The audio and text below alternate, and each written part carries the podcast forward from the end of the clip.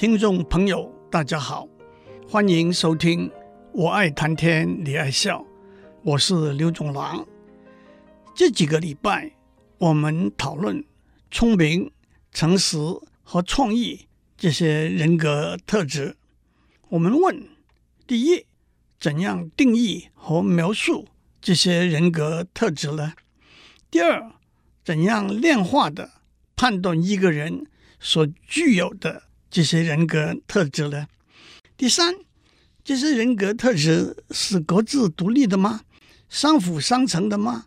还是可能是相互抵触的呢？前一次我们讲过聪明这个人格特质，上一次我们谈创新。简单的说，创新就是产生前所未有而且有价值的东西，包括无形的东西。例如观念、理论、音乐的创作和有形的东西，例如机器、工具、文学和绘画的创作等等。心理学家认为，创新的能力主要基于两个重要的思考方式：发散思维 （divergent thinking） 和认知弹性 （cognitive flexibility）。比较简单的说，创新的能力主要基于广阔，那就是 divergent 的思考方式；和灵活，那就是 flexible 的思考方式。发散思维就是大脑在思维的时候，同时朝不同的方向寻找答案。上一次我也举了好几个例子来阐述这个观念。今天。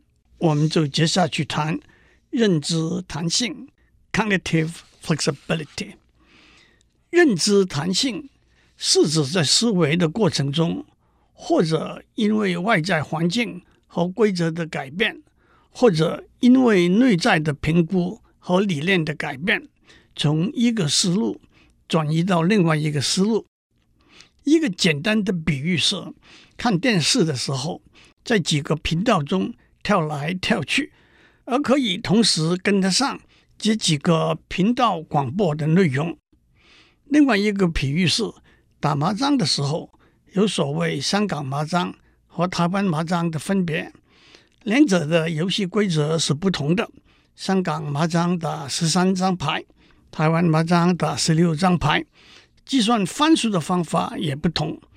如果打麻将的时候，一盘是用香港麻将的规则，另一盘是用台湾麻将的规则，反复变化。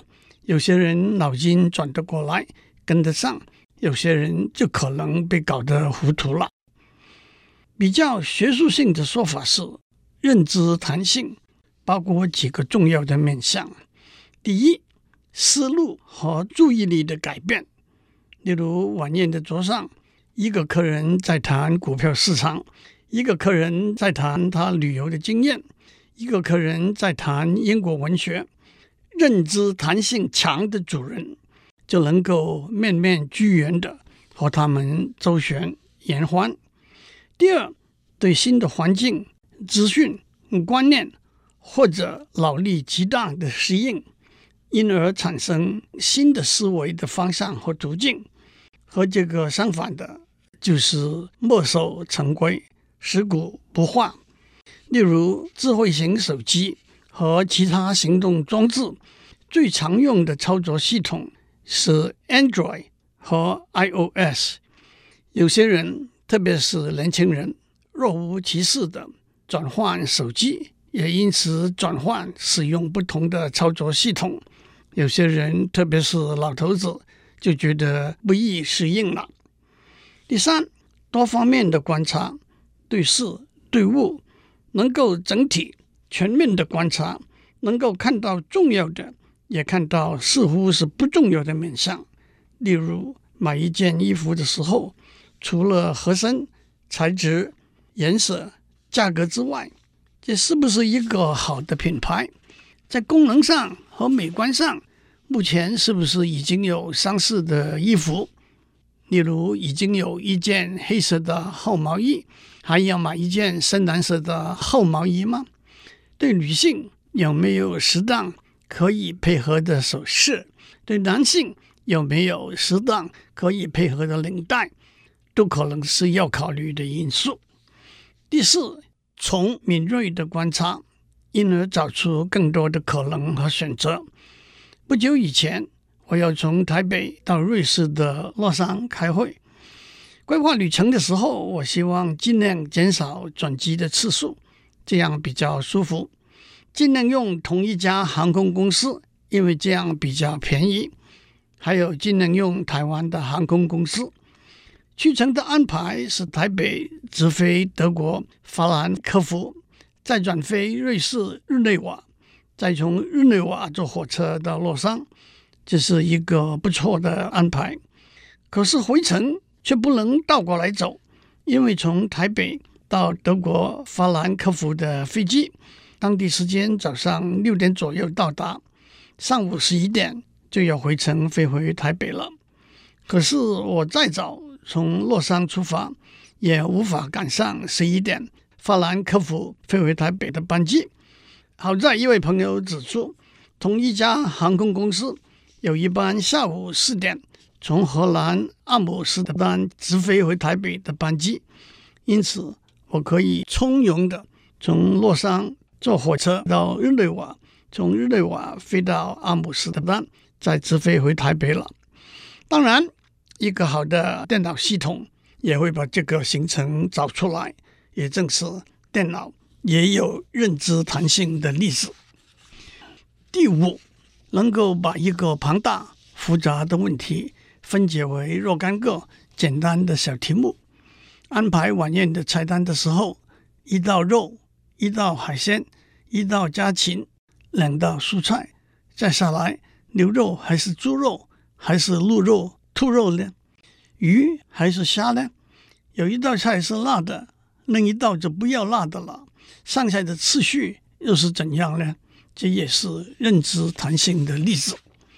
心理学家设计了许多不同的实验来量度一个人的认知弹性，特别是整体来说，幼儿从三四岁开始，认知弹性逐渐成长。反过来，年纪大的人认知弹性会有衰退的现象。不过这是很笼统的说法。认知弹性和环境、教育、经验、健康状况，特别是大脑的逐步退化都有关系。的确无法一言以蔽之。让我举几个例子。第一个测验是，每一张纸牌上有一个有颜色的图案，譬如说。有四种不同的图案：星形、心形、菱形、三角形。有三种不同的颜色：红、蓝、黄。因此有十二种不同的纸牌，包括红色的星形、蓝色的星形、黄色的星形、红色的心形、蓝色的心形、黄色的心形等等。把一叠纸牌给一位小朋友。请他按图案分成四对，接下来请他按颜色分成三对。这个实验测试一个小朋友认知弹性的程度。通常三岁的小朋友做不来，五岁的小朋友就做得来了。第二个测验是，每一张纸牌上有一只动物，猫、狗、老虎，或者一种食物。蔬菜、水果、蛋糕的图案，每个图案有两种不同的颜色，红和蓝，因此就有红的猫、红的狗、红的老虎、红的蔬菜、红的水果、红的蛋糕，蓝的猫、蓝的狗、蓝的老虎、蓝的蔬菜、蓝的水果、蓝的蛋糕等等。把一叠纸牌给一位小朋友，请他分成四堆。红的动物，红的食物；蓝的动物，蓝的食物。这样的分类，七岁的小朋友做不来，十一岁的小朋友就做得很好了。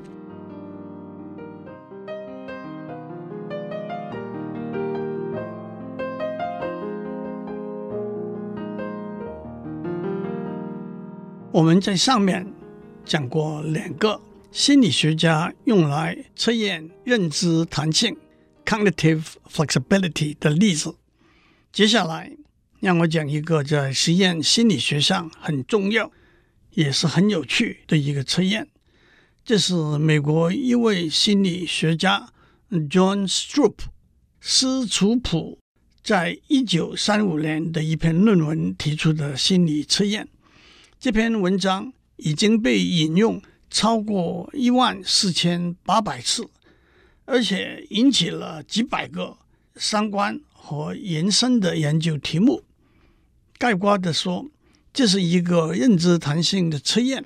不过这里头有很多有趣的细节和变化。这个测验就叫做斯楚普测验 （Stroop Test）。首先，测验者被告知这是一个辨认颜色的测验，测验它反应的速度。譬如说，有很多种不同的颜色。红橙黄绿青蓝紫，测验分成三步。第一步，测验者看到一连串不同颜色的方块，红色的、蓝色的、绿色的，他要把颜色辨认出来。当然，这是轻而易举，也因此反应的速度很快。第二步，测验者看到一连串的字，红橙黄绿青蓝紫，红这个字。是用红色印出来的，蓝这个字是用蓝色印出来的，绿这个字是用绿色印出来的。他要把颜色辨认出来，这也是轻而易举，因此反应的速度也很快。第三步，测验者看到一连串的字，红橙黄绿青蓝紫，红这个字是用红以外的任何一种颜色印出来的。可能是蓝，可能是黄等等。蓝这个字是用蓝以外的任何一种颜色印出来的，可能是红，可能是绿等等。绿这个字是用绿以外任何一种颜色印出来的，可能是红，可能是蓝等等。请记得，这是一个颜色辨认的测验。红这个字用蓝色印出来，正确的回应是蓝。红这个字用黄色印出来，正确的回应是黄等等。测验的结果呢，相信大家也猜得出来。对大多数的测验者，第一步和第二步颜色辨认的速度差不多，而且正确率很高。第三步颜色辨认的速度比较慢，而且也可能有相当的错误率。即使是外行人。我们也看出影响辨认的速度和正确率的端倪来。红这个字的含义和印这个字用的颜色是两不相关的，蓝这个字的含义和印这个字用的颜色是两不相关的，但是却都会影响我们辨认颜色的反应。心理学家也提出好几个不同的解释。第一。大脑辨认文字的速度高于辨认颜色的速度，因此在测验的第二步，大脑先从文字把颜色读出来。第二，大脑比较需要集中注意力来辨认颜色，而比较不需要集中注意力来辨认文字。第三，辨认文字是一个长期经由阅读养成的习惯，因此。看到文字，只知道它的含义，成为大脑的一个自动行为；而辨认颜色并不是一个自动行为，因此在测验的第三步，大脑必须先抑制看到文字，把它的含义读出来的冲动，才把颜色读出来。第四，如上面所说，颜色的辨认比较需要集中注意力。但是大脑会不自觉地经由自动行为处理别的外来的资讯，这些不自觉的自动行为会影响注意力的集中。第五，大脑分析资讯的时候，会对每一项工作建立一条思想的途径 （pathway）。有些思想的途径，例如文字辨认比较强；有些思想的途径。例如颜色辨认比较弱，这两条途径伤并启动进行的时候，比较强的途径就会干扰比较弱的途径。相信有些听众或者在综艺节目里头，或者在社交网络的短讯里头，都看到过用斯图普测验设计的游戏。斯图普测验也有很多的变化，让我举两个例子。有一个测验叫做情绪的斯图普测验 （Emotional Stroop Test）。在一组字里头，有些是带有负面的情绪的，例如杀、死、痛、偷、抢；有些是中性的，例如风、中、油。这些字用不同的颜色印出来，测验者要指出每一个字的颜色。心理学家发现，有忧郁症的人对带有负面情绪的字的颜色的反应会慢于对中性的字的颜色的反应。一个解释是，大脑要比较费力压抑带有负面的情绪的字，才能把注意力集中在颜色上头。另外一个测验叫做逆向的斯图普测验 （Reverse Stroop Test）。在原始的斯图普测验里头，代表颜色的字红、黄、蓝、绿等等，用不同的颜色印出来。测验者要把每个字的颜色辨认出来，辨认的结果或者用嘴说出来，或者在一列的颜色按钮中。按下辨认的结果，在逆向的斯图普测验里头，测验者要把字辨认出来。一如我们的直觉期待，如果每个字都是用灰色印出来，或者每个字用不同的颜色印出来，测验者辨认字的反应的速度是差不多一样的。但是心理学家设计了一个不同的表达辨认的结果的方法。在一个黑色的正方形里头，中间有一个代表颜色的字，例如蓝，但是这个字是用不同的颜色印出来的，例如红色。这个黑色正方形的四个角有四个小的正方形，一个是蓝色，一个是红色，另外两个是随意不同的颜色。测验者要移动滑鼠到代表这个字的含义的小正方形，在这个例子中是蓝色的小正方形，而不是红色的小正方形。在这样的一个逆向斯图普测验，心理学家也观察到比较迟缓的反应。最后，让我指出，脑神经科学家和认知科学家用磁场共振成像 （MRI）。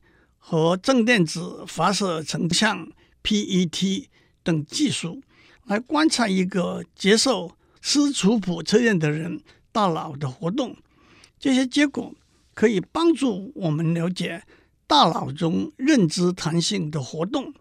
让我用非常简单的语言来描述一下：大脑的一个主要部分是大脑皮质，大脑皮质分成四叶。额叶、枕叶、顶叶、颞叶各长不同的功能。科学家发现，接受斯图普测验的时候，测验者的额叶的活动会增加。笼统来说，额叶富有决定、解决问题和计划的功能。特别是额叶中的两部分，一部分是前扣带回皮质，简称为 ACC。一部分是背外侧前额叶皮质 （DLPFC），这两部分都富有监控和调节相互抵触的要求的功能。ACC 会选择适当的反应，并且适当的安排注意力的集中。有趣的是，当测验者对测验的过程变得娴熟之后，ACC 的活动会降低。DLPFC 会注意避免未来的冲突和抵触。斯图普测验的确是一个重要而且有趣的测验，还有很多很多不同的推广和延伸。